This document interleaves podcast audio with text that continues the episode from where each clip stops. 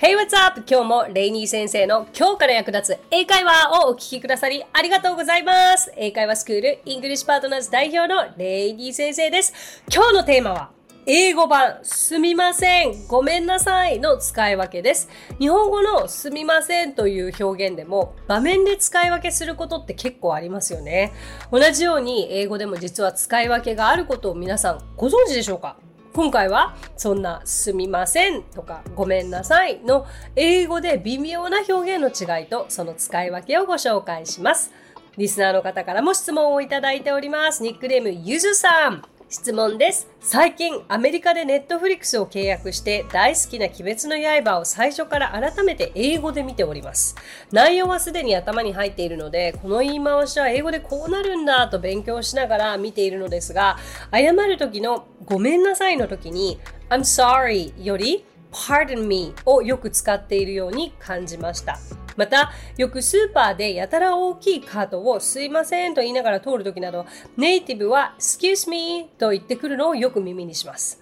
ごめんなさいの言い方は I'm sorry, excuse me, pardon me で使い分けや違いはありますか？鬼滅の刃は大正時代の話なので、たまに現代では使わない言い回しなども出てきている気がするので、pardon me はそれに値するのでしょうか？ということで、ゆずさんありがとうございます。すごい鬼滅を英語で見てるんですね。鬼滅は確か英語で Demon Slayer って言いますよね。えー私も鬼滅の刃大好きで、全部見ましたし、何回も見ました。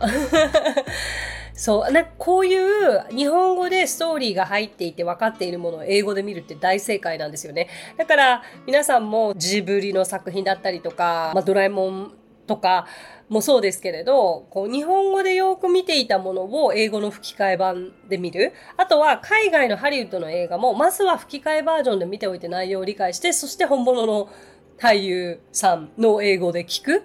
めちゃくちゃこれおすすめの方法です。実は私も小さい時に一番好きな映画、まあ、グリースというミュージカル映画ですけど、ずっと多分吹き替えで最初見ていて、もう吹き替えだったら完コピできるぐらい多分セリフは覚えていた中で英語で聞くようになって日によって気分によって聞き分けたりしてたんですよね。うーん、だからそうやって英語をやるんだ、こういう言い方なんだっていうのはとってもいい表現だし、すごくいい質問ですよね。これね、いい課題だから、今日もぜひ、多くの方にとっても課題じゃないですか。sorry って日本人やっぱり言いがちですよね。申し訳ないとか、すいませんは sorry なんじゃないかっていう。で、sorry の重さをあまり私たち感じてないですよね。sorry っていう言葉の重み。結構もう I'm sorry って言うと話が終了しちゃってこっちが100%悪いになってしまう。そうなんですよ。海外では。だからすごくこの言葉を言う時はもう覚悟をしなきゃいけないという。言われるらしく、うん、だから、excuse me というのは、すごく使い慣れない表現かもしれないんですけど、最初。だけど、ちょっとした気軽な、あ、すいません、とかごめんなさいって言いたいときには、excuse me を使うという意識を今日から持っていただけたらと思います。で、ご質問にある、鬼滅の刃の中での pardon me に関しては、私が思うに、丁寧な言い方をしてるだけなんじゃないのかなって思うんですよね。まあ、そのキャラクターの特徴にもよるのかなとも思うんですけど、まあ、大正時代、あとお互いのキャラクターを尊重し合ってっていう意味では、なんか sorry って言うとすごくカジュアルだけれども pardon me って言うとなんかもう少し謝罪が丁寧なような気がしたりもするので憶測でしかないんですけどね。しかもちょっと英語で見てないからどういう時に使われてるのかがわからないんですけどそういう解釈でいいんじゃないかなと思います。はい。で今日はそういった中で sorry, excuse me, pardon me の違いについて皆さんにお分かりいただけるように作ってきましたけれども、えーまず、もうごめんなさいといえば sorry なので、素直に謝りたい時に使う sorry からいきましょう。で、じゃあまず sorry はどういう時に使うかっていうと、何か相手にもう絶対的に迷惑をかけた時ですよね。で、間違いを犯した時、こちらが100%悪い時。で、素直にやっぱりごめんなさい。もう子供が親に怒られてごめんなさいっていう時。というイメージをしていただきたいので、まあ、まずはこの謝る時の sorry に関してはこのような風に使われますね。ごめん、遅れちゃったとか、遅れますとか言いたいときに、I'm sorry, I'm late. 遅れてごめんなさい。もうこれは絶対 sorry ですよ。excuse me, I'm late なんてない。もうこれは絶対 sorry。そう、だから、絶対っていう時に sorry を使えばいいですね。はい。曖昧な時で sorry は使うものではありません。あとはもうこんなたくさんの問題を起こしてしまってごめんなさい。I'm sorry for giving you so much trouble. I'm sorry for giving you so much trouble. とか、もう単純にごめんなさい。I'm sorry. I'm sorry, mom. I'm sorry, dad. 子供が親に謝るときです。もうそのぐらいだと思っておいてください。なんかこう、道を聞くときとか、すいませんっって言いたくなりますけれど、sorry って言いたくなりますけれども、ここは絶対 sorry は使わなきゃいけない場面じゃないので使わなくていいです。むしろ次にお伝えする excuse me になります。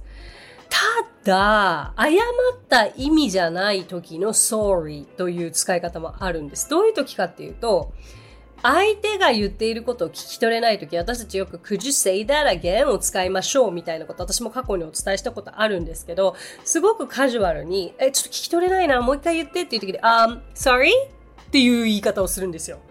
で、これはもう心から本当に悪いことしてお詫びを申し上げているわけではなくて、ごめん、ちょっと、ちょっともう一回もう一回もう一回、みたいな、sorry? という言い方もあるので、まあ、これはそのぐらいで使われます。それから謝る意味ではなくてお気の毒にという風に使う時もあるんですよ。私この使い方最初知らない時びっくりしたんですけど、アメリカに行ってすぐに私祖父を亡くしたんですね。まあももちろん高齢だったし。うん。で、悲しんでいたら、I'm so sorry for your loss とか、I'm sorry to hear that とか、こういうふうに言われたんです。で、アメリカに行ってまだ数日とかだったと思うんですけれども、え、なんでこの人は私に謝ってきてるんだって、その時本当に意味がわからなかったですね。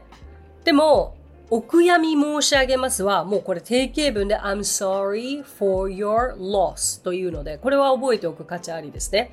I'm sorry for your loss. あとはお気の毒に、その悪いニュース、悪い知らせを聞いてすごく気の毒に思ってます。I'm sorry to hear that bad news. だから I'm sorry to hear about your grandfather. このような言い方もできますので、ぜひ頭に入れておいてください。ちょっと話はそれちゃいましたけれども、前半にお伝えした悪いということが少しでもある場合の I'm sorry お分かりいただけたかと思います。じゃあ次に excuse me 行きましょう。excuse me は excuse me の略でして excuse me とはっきり言うよりかはネイティブの方は自然に excuse me ということが多いですね。日本語のまさにすみませんとかあすいませんここ通りますとかいう時ですね。はい。で、相手に失礼のないように、こう、相手を気遣いたい時に使う場合とか、すみませんという場合、excuse me を使うので覚えておきましょう。だからそう考えると、sorry とは明らかに使い勝手が違いますよね。まあ、これをじゃあどういう時に使うかって言ったら、すいません、お手洗いがどこにあるかわかりますかとか、こうまあ、道を聞く、場所を聞く。これ結構 sorry から始めがちですけれども、ここはぜひ皆さん excuse me にシフトしてください。excuse me, where is the restroom? とか、Excuse me, do you know where the restroom is? このように使うことができます。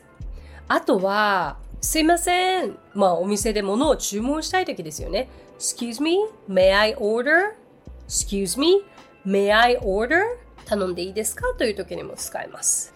よくテレビで芸人さんとかタレントの方が海外に行って道を聞いたりするときに、もう100% sorry から始めているのを見たことがあって、ああ、ここ excuse me にしてほしいなっていう感覚になるわけですよね。だからそういう時に使うようにしてみてください。はい。じゃ次に pardon。pardon me とか pardon ですね。あんまりこれって使い方ピンときにくいという方多いのではないでしょうか。で、これは何か間違ったことをした時に謝る使い方なんですけれども、丁寧な使い方だっていうことを頭に入れていただければと思います。だから先ほどの sorry や excuse me に比べてだいぶ丁寧なのかな。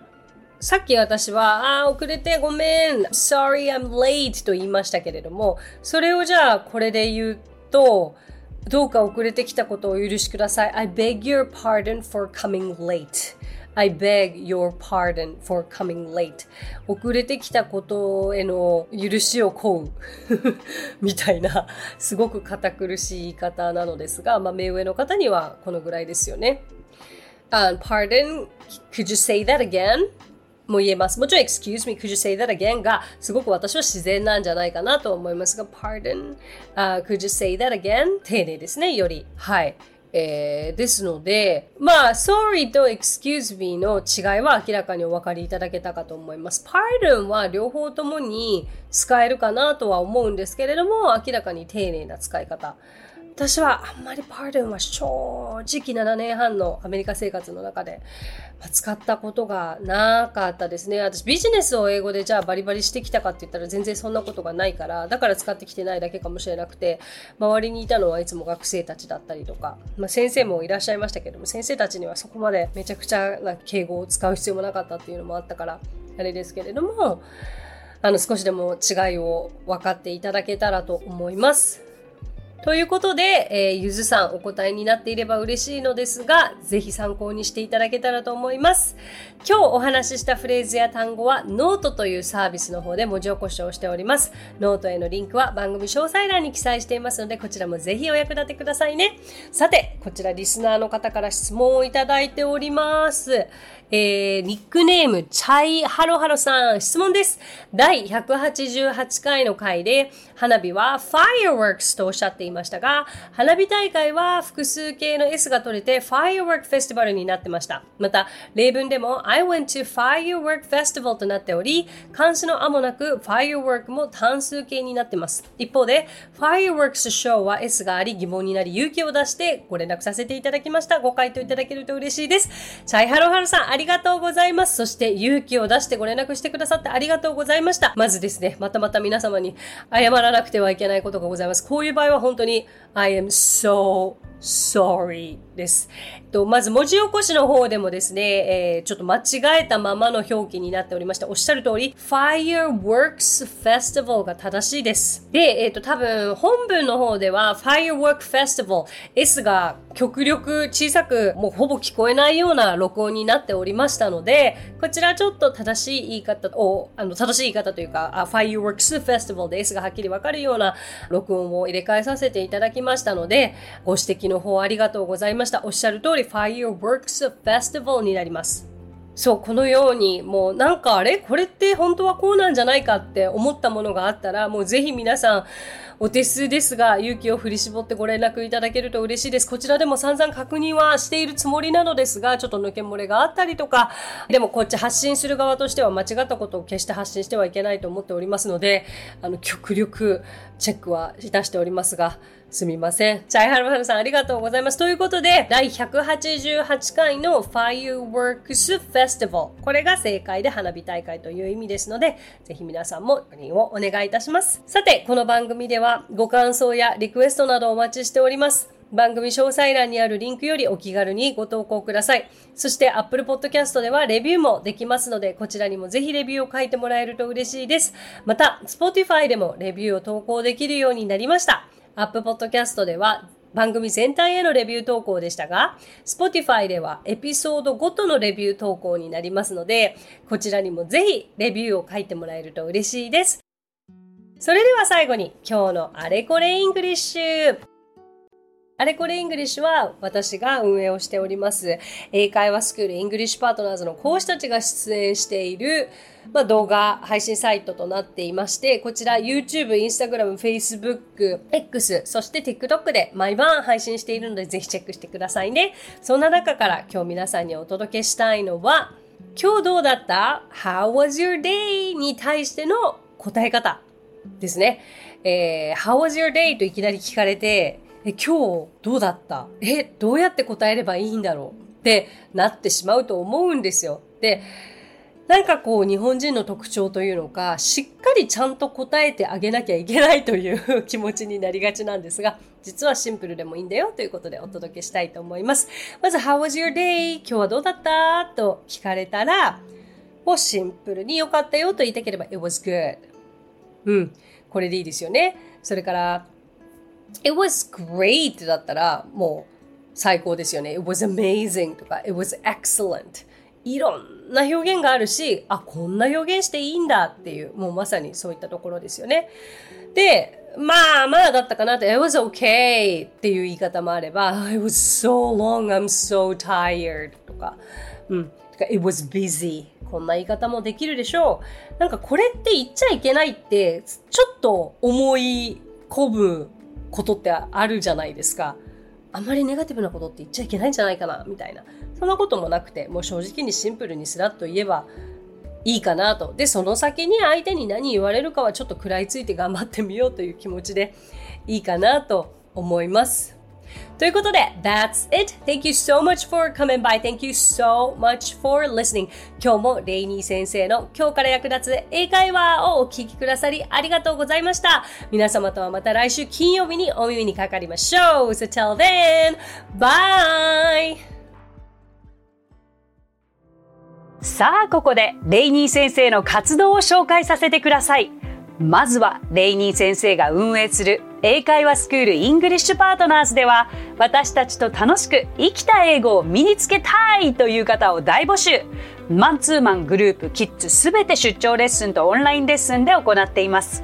また、英会話の講師も大募集。女性だけの募集になりますが、東京23区内で出張レッスンができる方や、オンラインレッスンで早朝や夜のレッスンができる方、海外在住の講師なども募集しています。ぜひご応募お待ちしています。詳しくは English Partners のホームページを検索してみてください。